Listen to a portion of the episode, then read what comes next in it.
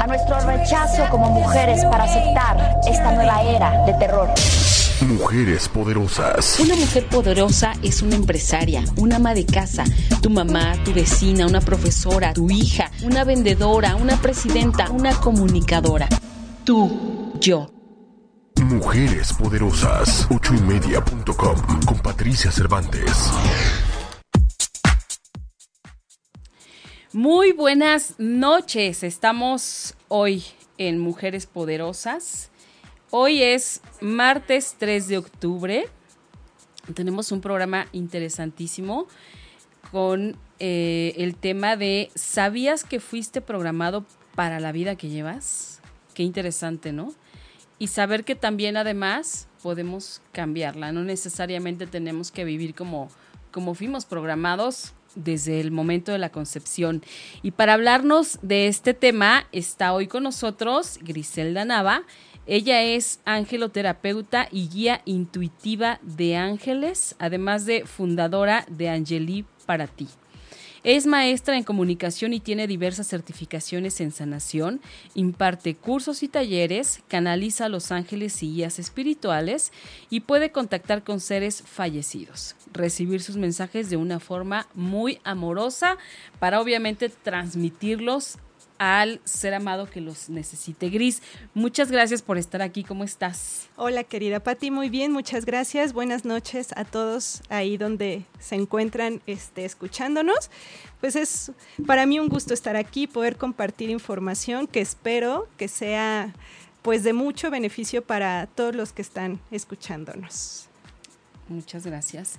Y bueno, eh, para empezar, ¿qué, ¿qué significa proyecto sentido, porque yo la verdad nunca había escuchado de ese término, digo, porque además no soy experta en eso, hasta hace poco que, muy poco que tú me, me platicaste. Exactamente qué es para que la gente que nos escuche pueda entender de qué más o menos es lo que vamos a ir hablando en el programa. Muy bien, bueno, el proyecto sentido lo descubrió un psicólogo clínico llamado Mark Frechet. Okay. Él lo descubrió porque eh, cuenta en su historia, en su biografía, que cuando su mamá, este, ella estaba viviendo en la Segunda Guerra Mundial, pues alrededor de 1945, y se enfrentó a unos problemas gubernamentales en los que iba a ser juzgada.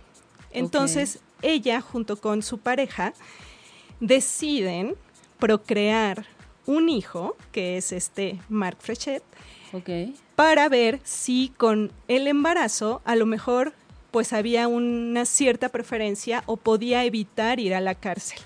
Entonces queda ah, embarazada, queda embarazada y sí termina yendo a la cárcel. Entonces, oh, en la cárcel pasa todos los nueve meses del embarazo, más otros nueve meses este, ya después. Entonces, cuenta Marc Frechet que justo descubre que, por ejemplo, él empezó realmente su vida fuera de la cárcel, pues ya que tenía estos 18 meses.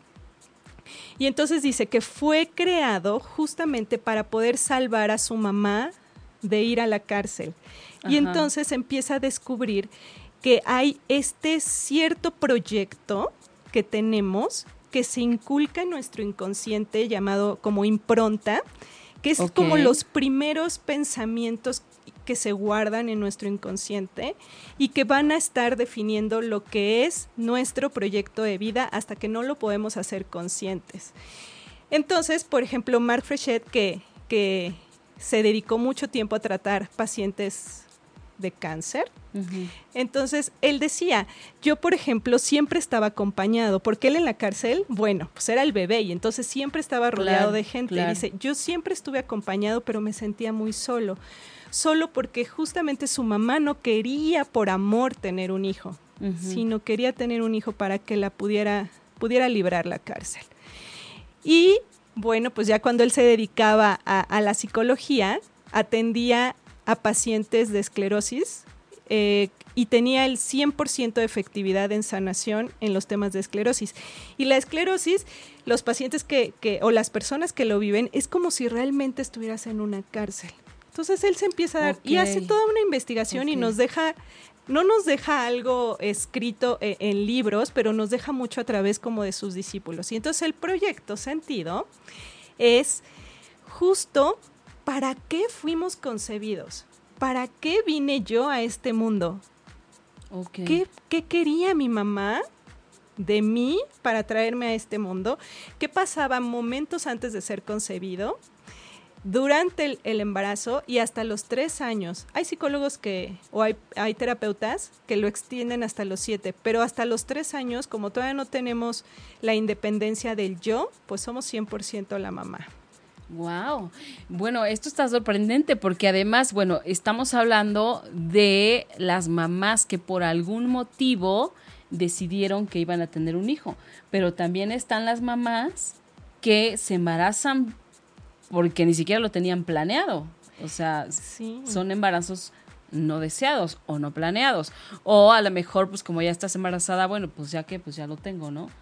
O a lo mejor te das cuenta que estás embarazada y dices, wow, qué felicidad, esto no me lo esperaba, qué regalo. Es, es tan diverso, ¿no? Los, los motivos son, uff. Son muy variados, por supuesto.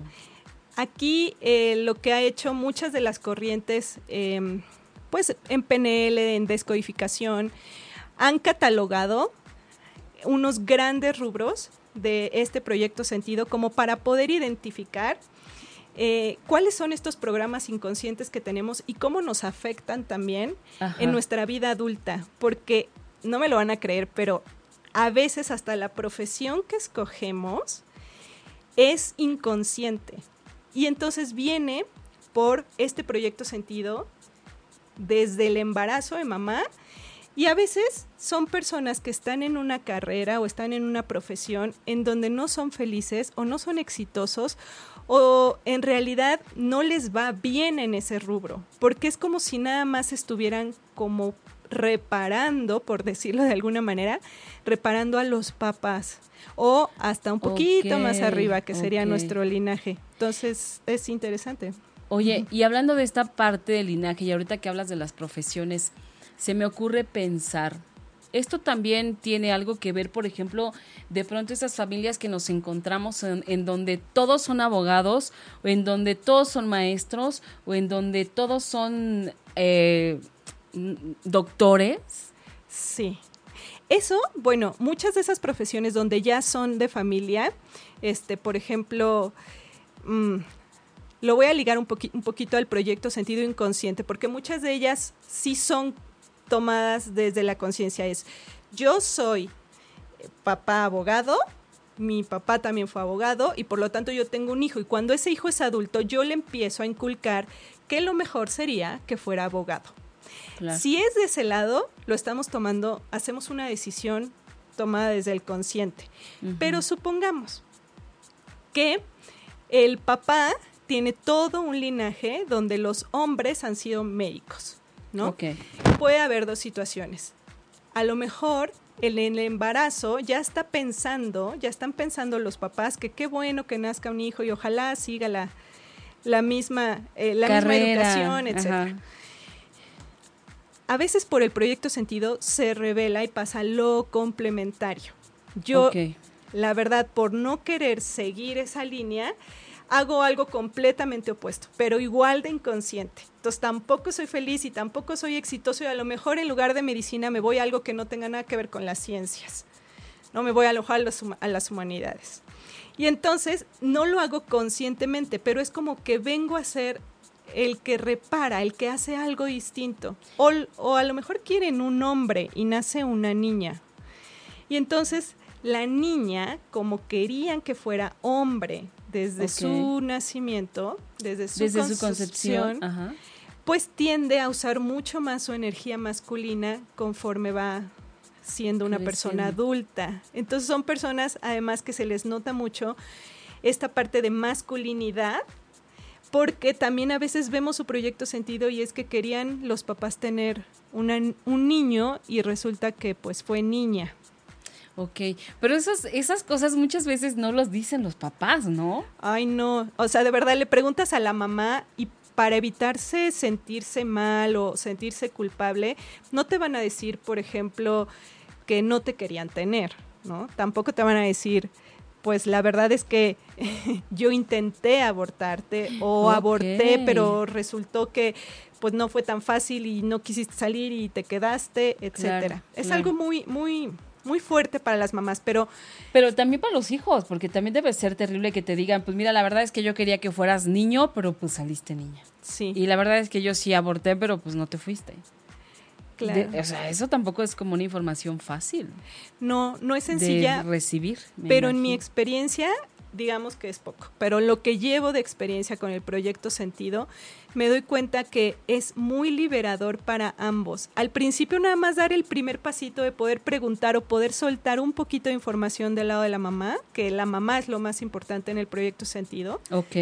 Influye el padre, pero la mamá es prácticamente todo. Eh, se sienten muy liberadas. Es como si les quitaras un peso encima, porque en realidad si esta información está llegando a ti, es porque en realidad lo haces por querer sanarte tú, por querer liberarte tú, por querer tener una vida mejor. Ok. Y aquí pues en el proyecto Sentido em, analizamos tres grandes rubros. Primero, este, cómo fue la fecundación, ¿no? Por ejemplo, si em, si fuiste concebido después de que a lo mejor tu mamá perdió previamente a un hijo, si a lo mejor pues estaba viviendo un duelo porque algún familiar muy querido para ella acababa también de fallecer, si a lo mejor fuiste concebido por un accidente, ¿no? Que se da mucho, no, pues la verdad es que mi mamá tenía 16 años y entonces tuvo por ahí este un encuentro con su novio y salió embarazada no queriendo, de, por accidente. Ok. Por producto de una violación también puede ser. Wow. Una aventura, este, si fuiste también por medio de inseminación artificial. Todo, todo el tema de la fecundación importa muchísimo. Ahorita más adelante pues les voy a dar también unos ejemplos para que podamos ver cómo cómo va este hilo conductor. Claro. Llegando. el segundo rubro muy importante para ti es ya el embarazo. Los nueve meses de embarazo. Y entonces ahí es, ¿cómo estaba tu mamá emocionalmente durante estos meses de embarazo? ¿Cómo fue también cuando se enteró que estaba embarazada? ¿No? Porque a veces el primer impacto que tienes cuando ves que estás embarazada no necesariamente es de felicidad. Exacto. A lo mejor hay mucho miedo. Exacto. Y entonces el primer impacto que tienes de saber que estás embarazada puede ser es, híjole, pero ¿cómo le voy a hacer? Si no estoy casada o estoy casada pero no tenemos los recursos. O a lo mejor no es el momento indicado, o qué le voy a decir a mis papás, o no puedo dejar de trabajar, o todo eso es el, lo que se guarda ahí en esta, en esta impronta. Sintió alegría tu mamá, entonces sintió miedo, tuvo deseos de abortarte, por ejemplo, este, o escondió el embarazo, Patti. ¿Cuántas veces no? y pasaba mucho antes, hace varios años. Pues las mamás sí escondían los embarazos porque em, pues el régimen a lo mejor en el que estaban de educación era demasiado estricto y las condiciones no estaban muy dispuestas para que tú pudieras tener un embarazo. Exactamente. Si te obligaron a casarte también por medio de que saliste embarazada, y el siguiente gran, gran, otro gran rubro, rubro, perdón, pues es cuando ya nacimos. Entonces aquí sí es, esto es un primer impacto. En el momento de la concepción, en el momento en que, en que la mamá se entera que está embarazada, es como un primer impacto de todo esto que estamos hablando. Sí, y a veces desde antes del embarazo ya se empieza a gestar todo porque tú vienes en realidad porque ya hay un inconsciente familiar que está pesando mucho. Ok. Entonces sí, el primer impacto, pues cuando te enteras que estás embarazada. El segundo es qué pasa durante todos los nueve meses de embarazo, qué le pasaba a la mamá emocionalmente, cómo eran sus circunstancias. Claro. Y después viene pues el nacimiento. Entonces, ¿cómo fue mi nacimiento? Si fue un parto natural, si fue una cesárea, si tuve complicaciones, si fue con si antes, ¿no? Si, si no se completó el, los nueve meses, también tiene mucho que ver. Sí, o el parto tardío también. O sea, si fue prematuro o fue un parto tardío. O si hubo, eh, cómo te recibieron, ¿no? Si estaba la mamá en buenas condiciones, si Ya ves que nacen los bebés y luego luego se los ponen a la mamá como para también aminorar ese impacto que tienen. Claro. Todo eso también influye mucho. Y de ahí están los tres primeros años. Entonces también todo lo que pasa, por ejemplo, no sé, si estuviste en incubadora, si te amamantaron o no te amamantaron, eh, si te dejaron al cuidado de alguna otra persona, en guardería, este, si fuiste maltratado, si hubo abuso sexual. Bueno, para ti es muy amplio. No, bueno. Pero no saben la parte reparadora y sanadora que es conocer toda esta información, poder indagar con tus padres. Yo sé que aunque las mamás mientan sobre pues mientras mientan sobre sobre algunas cosas delicadas, tú puedes darte cuenta por cómo era el ambiente en el que en el que la mamá vivía, las circunstancias, la época. Fíjate, respecto a eso nos dice Reina Núñez, ¿qué pasa cuando yo no tengo esa información por parte de mi madre? Es justo ah. lo que acabas de decir. Puedes preguntarle. Puedes preguntar y si no en terapia, eh, podemos hacer la regresión. Podemos hacer regresión al vientre materno, podemos... Hay técnicas y nuestros ángeles también nos ayudan muchísimo, Rafael y Gabriel. Este, nos ayudan mucho a poder obtener esa información. Justo hace no mucho tuve en terapia una chica que este, pues tenía ese, esa situación donde no sabía tampoco tanta información al respecto, pero cuando hicimos la regresión al vientre materno se dio cuenta que donde estaba ella sentía que su mamá no era valorada por el padre, o sea, por su esposo. Y ella dice, percibo un ambiente muy triste, percibo un ambiente de abandono, no quiero ser vista, me quiero esconder. Inmediatamente empiezan a brotar las emociones y los sentimientos que sí había en ese momento.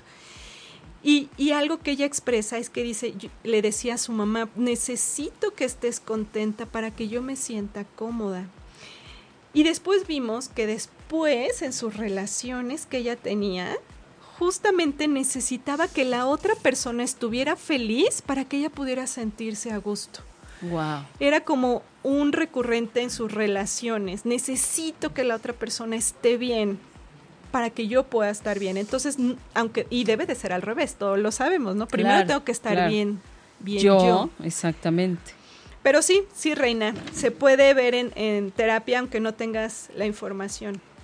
Mira, dice Su Cardoso, Aplica también la muerte de una hermana cuando yo tenía dos años. Ella era menor un año. ¿Ese duelo de mi madre también afecta? Muchísimo, muchísimo. Mira, en términos de fallecimientos, pueden afectar de esta manera.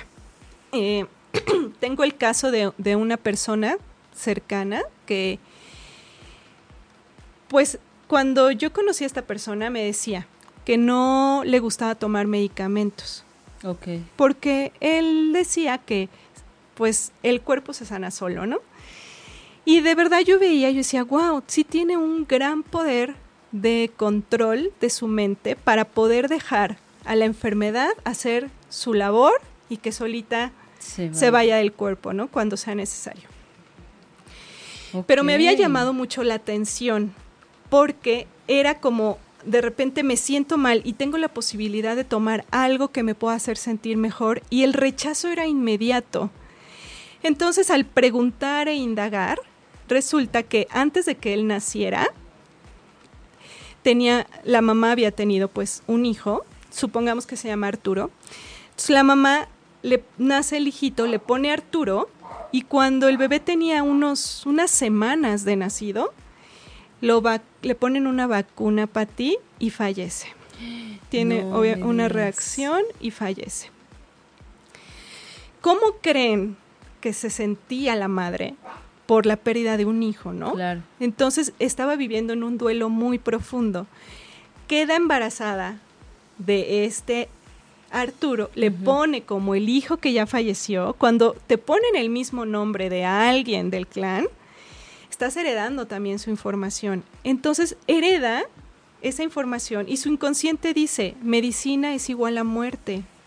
Ah, porque vino a, ser este hijo de sustitución de un hermanito que estaba que había fallecido por un medicamento. Entonces, aunque él creía que lo hacía conscientemente de no quiero medicina, era su inconsciente. exactamente. El inconsciente le estaba salvando la vida. Es mejor no tomes medicamento porque aquí tú estás heredando información de alguien que murió a través de una medicina. Claro. Otro aspecto respecto al duelo.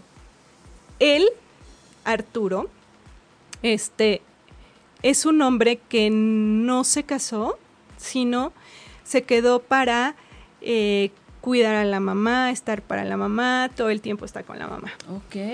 ¿Por qué? Porque obviamente también si vienes después de este duelo, llegas a un vientre en duelo, pero puede pasar que traigas el proyecto sentido de necesito hacer feliz a mi mamá. Necesito sacarle alegría a mi mamá. Porque llega a un lugar donde hay mucha tristeza. Exacto. Y entonces él está como para ayudar a mamá, y entonces durante su proyecto de vida se da cuenta que aunque quería hacer una relación de pareja, formar su propia familia, le pesaba el programa. Claro. Que era, no, yo debo cuidar a mi mamá, yo debo de estar para mi mamá, yo voy a salvar a mi mamá de esto. Y esto se le, se le queda durante toda la vida. Pueden ser varias vertientes, pero por ejemplo, cuando se, se muere un hermanito, pues pasa un gran duelo y lo que hace la mamá es que a lo mejor no le presta suficiente atención en Este caso aquí nos está preguntando. Y puede haber muchos problemas de alimentación. Ah, ok. Oye, pero a ver, me queda a mí una duda. Fíjate, o sea, se murió el, el, el hermanito, ¿no? Entonces llega otro bebé y le ponen el mismo nombre. Es como, y, y que es como, el, como un hijo sustituto, Sí, así se le ¿Qué llama. ¿Qué pasa con la personalidad de este nuevo ser? Porque entonces llega a un lugar donde viene a reemplazar a otro que no era él, pero que esperan que sea como el que se murió. O sea, ¿qué pasa con esa personalidad? Una, ajá, una de las de las situaciones que puede pasar es justo lo que tú dices. No sé quién soy. Es como si yo estuviera viviendo la vida de alguien más.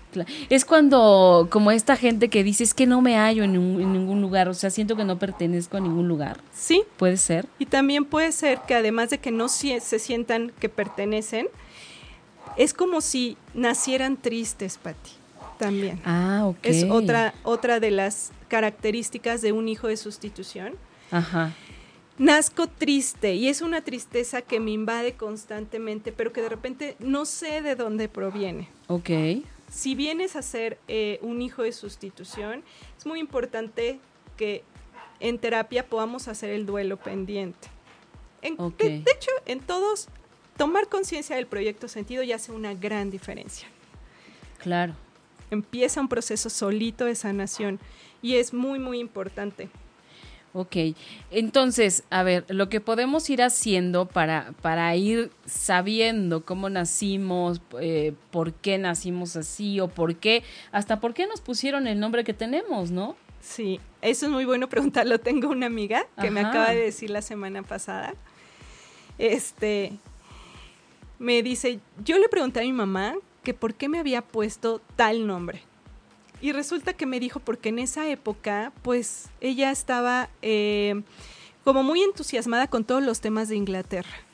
Ok. Y cuando llegó a una cierta edad, mi amiga tenía una necesidad de ir a Inglaterra y no sabía por qué. Y lo logró, se fue para Inglaterra a conocer, a estudiar.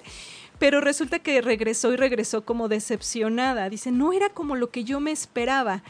¿Por qué? Porque había sido el programa inconsciente que tenía, porque la mamá, la mamá cuando ella nació, pues le puso un nombre que era un nombre inglés. Claro. Porque estaba muy, muy, muy entusiasmada la mamá en ese momento con esos temas. Y que no tenía nada que ver con ella, ¿no? Al final. No, y en algún momento va a hablar, va a hablar el inconsciente porque lo único que necesita es expresar para poder crear la realidad que mejor se adapte a tu evolución, a tu supervivencia. Pero si cuando nos ponen el nombre de un antepasado, de un ancestro, estamos cargando también su información. ¿Por qué? Porque mira, Pati, escogemos a nuestros padres antes de nacer. Esto ya como que es muy sabido, ¿no? Sí. Pero yo digo, bueno, no solo escogemos a nuestros padres, escogemos todo un linaje antes de nacer. Sabemos que vamos a venir a trabajar temas y muy importantes a veces, demasiado fuertes. Entonces escogemos este linaje y como agradecimiento por, por darnos la bienvenida a este, a este clan, nosotros vamos a aportar nuestra sanación a ese linaje. Entonces, por eso es que también nos ponen como algún ancestro porque, ah, ajá, porque vamos a ayudarlo a trascender lo que no pudo en ese momento cuando él tuvo esta vida, esa vida, ¿no? Ok. Wow, e, esto está súper, súper interesante. Fíjate, nos, nos pregunta Liz López. Dice, sé que la impronta en ocasiones contadas puede denominarse sexto sentido o el típico melate o no melate. Yo en particular tengo muy despierto ese esquema. Yo sé yo sé lo que va o no a suceder, es algo que siento en el momento, pero eso también se trae desde la concepción. Mira, yo en mi percepción, por la experiencia que tengo trabajando con nuestros ángeles, eh, me han explicado que esta sensibilidad tiene un para qué. Ok. más que venir del proyecto sentido, creo que viene de, de más arriba, esto es, tiene un propósito que tú traigas esa sensibilidad por tu proyecto de misión de vida. Entonces, es necesaria. Y además, recuerden, hemos tenido varias vidas trabajando varios temas.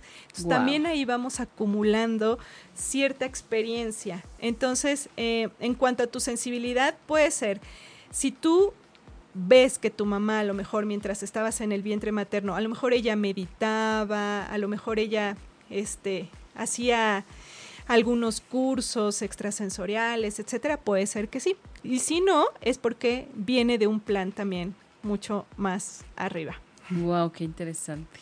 Oye, y a ver, ok, me queda claro que este venimos eh, cargando con muchas cosas, con mucha programación y, y, tendemos como a repetir, tendemos como a repetir esquemas de nuestros antepasados.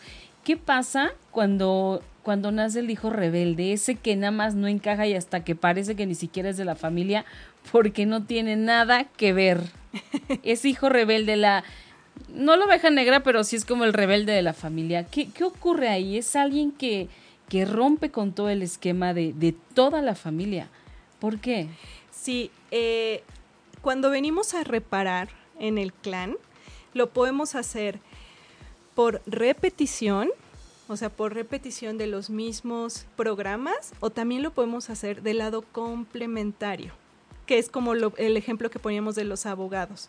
Todos son abogados, pero entonces yo decido reparar, pero del lado contrario, siendo algo completamente diferente, que también puede ser inconsciente. Ok. También puede ser porque sabemos que viene una gran oleada de personas con esta personalidad índigo que tienden a ser así, tienden a ser los que se revelan por misión de vida, tienen un propósito. Pero, por ejemplo, si tienes un gran, a lo mejor una gran frustración hacia tu mamá, tienes cierto resentimiento, ira, hasta odio, por más que intentas no te llevas nada bien con tu mamá, sí podríamos buscar en tu proyecto sentido que a lo, que a lo mejor tu mamá no te quiso tener. ¿no? Y entonces se queda ahí guardado ese resentimiento hacia tu mamá. Percibes ese rechazo, ¿no? Y entonces es como un reflejo. Un reflejo. De eso que sentiste eh, cuando, su, a lo mejor cuando supo que estaba, que estaba embarazada o algo así, ¿no? Sí, les voy a dar algunos ejemplos si, si Estaría buenísimo. sí, sí, sí, para entender como un poquito más. Eh, hay, un, hay un doctor llamado Salomón Selam que hizo este, también una gran investigación y nos proporcionó información importante sobre tipos de proyectos sentido. Ok. les voy a dar algunos ejemplos por si se identifican y les, y les puede servir. Este, uno de los grandes es, por ejemplo, el, el hijo de apoyo. El hijo de apoyo. Esto es donde la mamá, pues, durante la concepción o el embarazo, se siente sola, siente el abandono a lo mejor de su pareja o siente que pues por X o Y las circunstancias no la hacen sentir segura.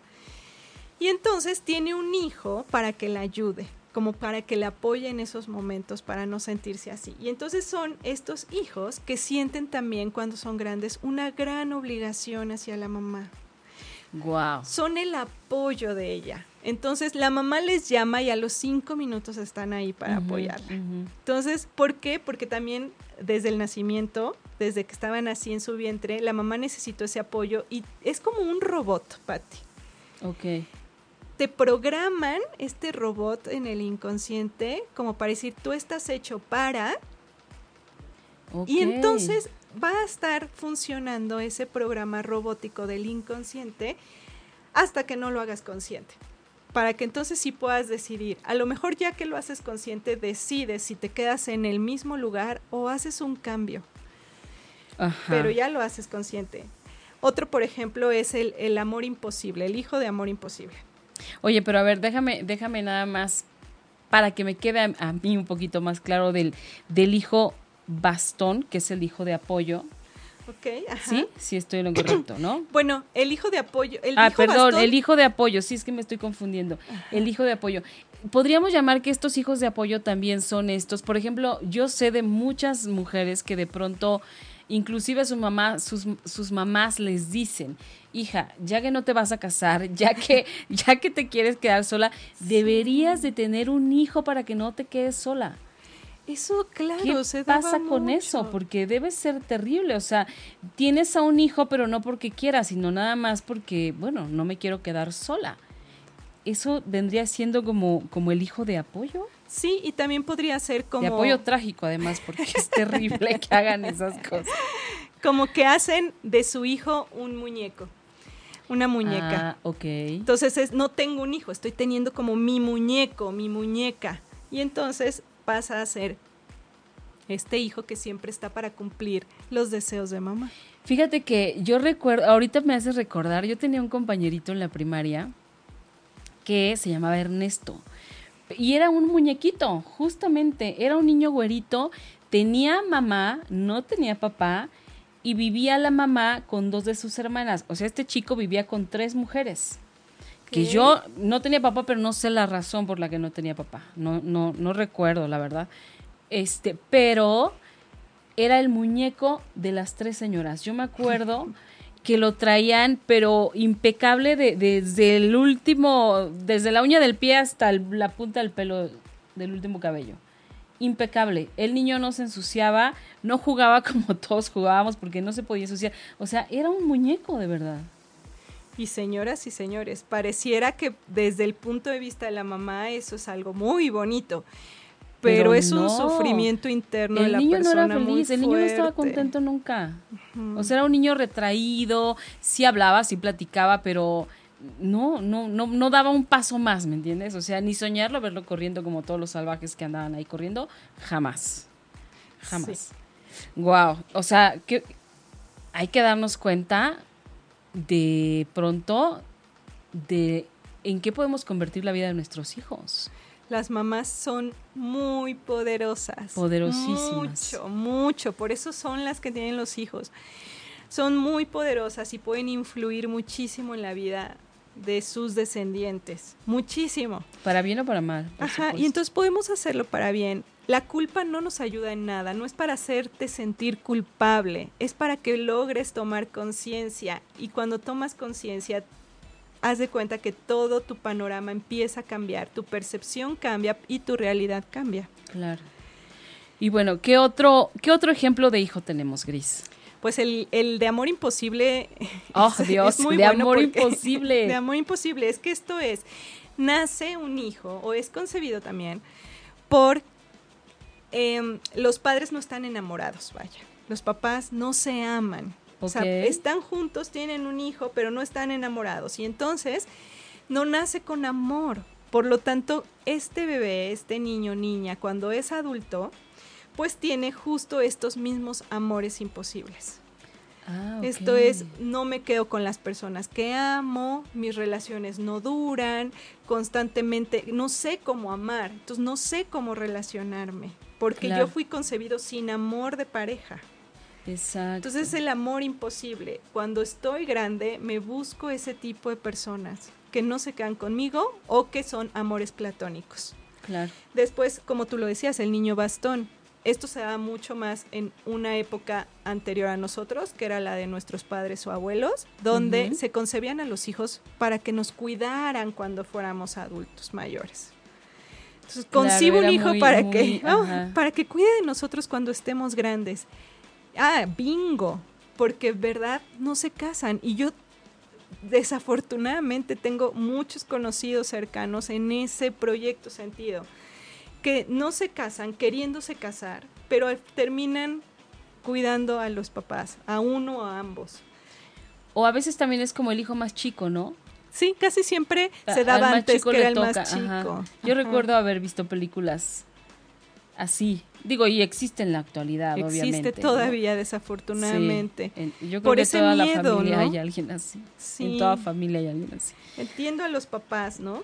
Está pues el, el niño este niño esponjita, que entonces llega cuando hay un ambiente sumamente problemático y entonces lo que hace es que ayuda y entonces es como si absorbiera todos los problemas para ayudar a mimetizar el ambiente tóxico que hay alrededor. Pero entonces cuando crece en Patti, eh, resulta que son de esos que siempre les llaman para pedirles para contarles sus problemas o pedirles consejos, pero al final nunca les preguntan, bueno, ¿y tú cómo estás?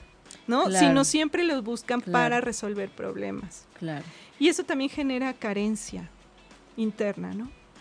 No, y aparte imagínate cuando eres justamente ese tipo de hijo, en donde dices, pues solo me buscan cuando necesitan algo y nunca me preguntan, ¿cómo, ¿y tú cómo estás? ¿No? Porque creen que jamás te, que a ti no te falta nada, ¿no? Porque como eres el que todo da, pues ¿qué te puede faltar? Exacto. Y entonces, Gris, una manera, no sé si nos falte otro. Hay varios, ah, pero yo igual nada más doy uno que es muy común, que es el hijo accidente, que es, Ay, qué horror. Chin, se me chispoteó y entonces quedé embarazada, quedamos embarazados. O de repente ni siquiera sé quién es el papá. Ah, fue como que no estaba planeado, el condón se, el condón se rompió, las pastillas, etcétera, algo falló y llegué por accidente. Claro. Bueno, en su vida de verdad pareciera que todo es producto del azar. Les pasa de todo, pero pareciera que es como si producto del azar, todo es accidental. Y entonces de repente son personas que no pueden asumir esta responsabilidad de su vida. Les cuesta mucho trabajo y entonces sí son personas que están muy a expensas de lo que pasa por el destino, como si no tuvieran ellos nada que ver. Y bueno, Pati, ¿qué te digo? Si naces, por ejemplo, por, por cesárea, porque de repente hubo una complicación en el parto y te tuvieron, tuvieron que abrir a tu mamá, pues también son personas que les cuesta trabajo concretar proyectos. Porque no hiciste tu esfuerzo al nacer. Ah, ok. Lo hicieron por ti. Y entonces te da mucho miedo porque en el inconsciente es como si se guardara. Nacer eh, puede ser peligroso, puede ser muerte, porque hubo una complicación y por eso tuvieron que hacer este pues una cesárea y sacarte. Entonces, está ese miedo inconsciente y cuando estás como rayando para concretar algo, para, rayando para ser exitoso, ay, pesa ese miedo y se detiene. Qué horror. Oye, sí, porque entonces no, justo cuando estás a punto de culminar el gran proyecto, alguien lo hace por ti. Alguien lo hace por ti. De verdad, el parto natural ayuda mucho porque nosotros hacemos nuestro esfuerzo para nacer, un gran, gran esfuerzo. Claro, por supuesto. Igual si naces por forceps, te están ayudando a hacer algo y es como no lo logré, no lo pude hacer y entonces eso sigue pesando. Este, si tienes el cordón umbilical enredado, etcétera, todo tiene un, un, un para qué necesita el inconsciente expresarse en tu vida adulta. Wow. Oye, este tema sí está, pero rudísimo. Este, mira, antes de que se nos acabe el tiempo y que se nos olvide además, Gris, para toda la gente que te quiera hacer alguna consulta, preguntar, lo que sea, ¿dónde te encuentran? ¿Cómo te encuentran? Bueno, pueden entrar a mi página de internet, es www.angeliparati.com. Eh, me encuentran también en Facebook, YouTube, este, y por ahí pueden este, escribirme. Eh, la verdad, el primer paso es tomar conciencia. Pero si todavía quieres ir más allá, en terapia eh, hay, hay mucha ayuda. Tus ángeles también te están ayudando. Es como una ayudadita extra. Me enseñan una imagen como si vas a cruzar un acantilado, vas a brincar. Y dicen, no vamos a brincar por ti, tampoco te vamos a poner una tabla para que cruces y sea mucho más fácil. Pero lo que sí vamos a hacer es que te vamos a tomar de la mano para que sientas esa fuerza, ese acompañamiento que te, que te pueda servir para dar ese salto. Entonces, esa ayuda, pues lo he comprobado, sirve mucho, ayuda mucho. Sí, por supuesto. Y por ejemplo, para, para empezar a dar como estos primeros pasos, eh, lo ideal es que entonces empecemos a investigar Totalmente. acerca de nuestros ancestros, de cómo llegamos a este mundo y cuál fue la razón verdadera por la que llegamos aquí, ¿no? Sí, y si es necesario decirle a mamá, no, no estoy aquí para juzgarte, solo necesito entender por qué estoy comportándome de ciertas maneras. Claro. O le pueden mostrar, este video pues se queda grabado aquí en, Facebook, o lo voy a subir, lo voy, a ver si lo puedo subir a YouTube. Y se lo pueden mostrar a sus mamás para que vean que no es para juzgarlas, sino es para que ella misma también se sienta liberada y ustedes puedan tener una herramienta que les pueda servir para tomar decisiones más conscientes. Claro. Sí, digo, seguramente vamos a descubrir información que, que no nos va a gustar o no nos va a caer muy bien, pero como bien lo dijiste hace un rato, hasta puede ser liberador para la mamá también, ¿no? Porque ve a saber qué también traiga cargando ella de algo que no ha dicho o de un secreto que ha mantenido durante tantos años, pero le pesa decirlo y a lo mejor es el tiempo de ser claros y de hacernos la vida más ligera porque de eso se trata. Esto es para eso. Esto es para, para la vida. Exacto, es para sanar, para romper con viejos patrones, porque también a eso venimos. O sea, venimos aquí, venimos a esta vida a sanar, para trascender y para, si existe otra vida, estar de mejor forma, me parece. Sí, Pati. Creo, ¿no? Entonces, como dar ese primer paso de atrevernos a preguntar qué fue lo que pasó, ¿no? Sí. ¿Qué ocurrió? Se van a quitar un, gran peso encima, se los, se los aseguro. Fíjate que yo encontré una cosa bien interesante, bien bonita en la, en la mañana que estaba como investigando un poquito del tema. Y dice así, cuando se trabaja con el proyecto sentido ocurre algo mágico. Cuando la madre toma conciencia de todo el problema, el niño presenta una mejoría prácticamente instantánea. Las cosas se resuelven solas porque nuestro inconsciente lucha por salir y expresarse. Y cuando lo hace, desconecta los programas. Nuestro inconsciente quiere emplear toda la energía para vivir y no para expresar lo no resuelto y lo no dicho. Ay, claro, los no dichos, los secretos familiares en lugar de ser un beneficio. No, bueno, traen son una muy carga perjudiciales. No, una carga durísima. Mucho, pueden provocar trastornos psíquicos muy fuertes. Claro. Oye, y por ejemplo también estaba yo eh, leyendo también acerca de, de las enfermedades de los niños. Sí. Y ahorita Eso también es algo muy peculiar. Sí. Se me vino ahorita a la mente precisamente un caso. Tengo tuve una pacientita hace un poquito donde se está separando de su esposo y tiene una niñita de casi tres años. Y cuando estábamos en terapia me decía, es que mi hija se está presentando mucho, mucho sarpullido en su cuerpecito. Y eso es precisamente porque hasta los tres años somos 100% la mamá, recuerden. Entonces la mamá estaba sintiendo el abandono, estaba sintiendo la separación y la piel es justamente problemas de la piel, son problemas de contacto, son problemas de separación. Ok. Entonces su bebita estaba manifestando esta alergia en la piel como un producto de esa separación y estaba hablando su inconsciente. Y para esto hay algo muy, muy casi mágico, que es meterte a una bañera con tu bebé, ponértela en brazos y es como si para el inconsciente recrearas el vientre materno, porque el inconsciente no distingue real o simbólico. Esa es una característica. si estás en la tina con el agua calientita y te pones el bebé aquí y le empiezas a mandar sentimientos de amor, de seguridad en el pecho.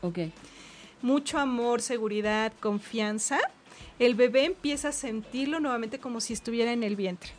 Entonces, como magia, se le va eh, la irritación, el sarpullido que tiene en la piel. De verdad, como magia. Habría que hacer la prueba, ¿no? Digo, voy a, voy a estar de chismosa, espero que Meni no se enoje.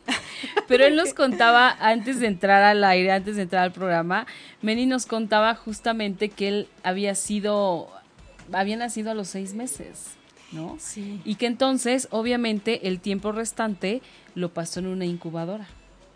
Entonces, tú le comentabas, bueno, seguramente tienes este problemas de piel y efectivamente lo confirmó. Sí. Porque no hubo, faltó todo ese contacto, todo ese tiempo con la mamá. Y muchos problemas de alimentación, muchísimos, porque el primer alimento que tenemos de una forma, eh, eh, cuando estamos en el vientre materno, no es por nosotros mismos, sino es por el, por el cordón umbilical. Cuando nacemos, que nos ponen en el pecho de mamá, ya nosotros empezamos a recibir el alimento a través de esta parte que es toda sensorial cuando no hay ese amamantamiento y cuando, por ejemplo, un niñito, si también tengo el caso de una amiguita que también su bebé estuvo en incubadora, no tienen ese contacto con el pecho, tienen muchos problemas con, el, con la alimentación. Por ejemplo, de repente pueden ser a lo mejor em, comedores compulsivos, porque el, primer alimento era el de mamá y es como lo necesito mucho, mucho, y entonces empiezo a comer, a comer, a comer, a comer puedo tener ese tipo de problemas o por el contrario, a lo mejor era tanto el sufrimiento en la incubadora que cuando a mí me daban el alimento, yo sufría tanto que para mí el alimento también es igual a sufrimiento y entonces también puede haber ciertos problemas, pues a lo mejor eh, de anorexia o de una delgadez extrema. Etcétera. No, bueno, todo tiene una razón de ser, absolutamente todo, ¿no? Nada es casualidad. No, en este mundo nada es casual. Y todo está hablando para ayudarnos a crecer, a evolucionar, a tomar conciencia, a ser cada día seres humanos mucho más libres. De eso se trata. De eso, sí. Oye, y bueno, eh, esto del proyecto Sentido que yo te decía al principio del programa, que yo apenas lo conocí hace unas semanas que tú me lo contaste, que tú me hablaste de esto, yo no sabía, no tenía ni idea de que existía, ¿no? Me parece maravilloso. Eh, no sé si haya mucha gente eh, preparada en esto o, Muchísima. de hecho, la, la, PNL lo tiene dentro de su programa. Lo he visto que muchos eh, de, de, de los que imparten cursos o certificaciones de PNL también abordan el proyecto sentido. PNL es programación neurolingüística. Entonces, ¿la gente se puede acercar a un especialista en PNL? También, por supuesto. Y, por ejemplo, tú, tú que lo estás como, como llevando de manera muy particular. Ajá, en mi caso, este, yo lo estoy aprendiendo por las corrientes de la descodificación biológica. Eso. Exacto. Este, Mark Frechet, este, lo trae y él es psicólogo clínico, ya, ya partió, y entonces, pues, nos deja a través de sus discípulos mucho aprendizaje. Pero todas las corrientes de descodificación biológica, todas manejan el proyecto sentido. Porque de verdad es algo, ustedes lo vieron, es algo sumamente sanador, sumamente. Tomar conciencia de ello nos ayuda muchísimo. Ok, y a ver, una pregunta, yo que soy mamá, que siempre me nace la inquietud con respecto a mi hijo. ¿qué hago yo, por ejemplo, en este caso? Que, que me gustaría que mi hijo, eh, lo, cualquier cosa que tenga o que traiga, la pueda sanar. ¿Me ayuda a mí primero para después poderlo ayudar a él? ¿O podemos hacer un trabajo juntos? ¿O es por separado? ¿O cómo sería? O, en el caso a lo mejor de una familia que quieran como todos buscar esta parte de la sanación, Definitivamente si más de un miembro de la familia está interesado en esto, es mucho más benéfico. Pero en tu caso, sí vale la pena que tú hagas primero esa indagación y como tienes un hijo adolescente, ayuda muchísimo que se lo platiques, que lo hables con él. A lo mejor vamos a ver su inconsciente cómo lo toma. ¿no? Eh, hay algo que normalmente digo, no, no querramos controlar el instante después, eso no lo podemos hacer, es imposible. Podemos controlar, no podemos controlar nada, pero podemos intuir qué hacer en el presente. Entonces, puedes hablarlo con él y entonces su inconsciente de él sabrá qué hacer con la información que ya recibió.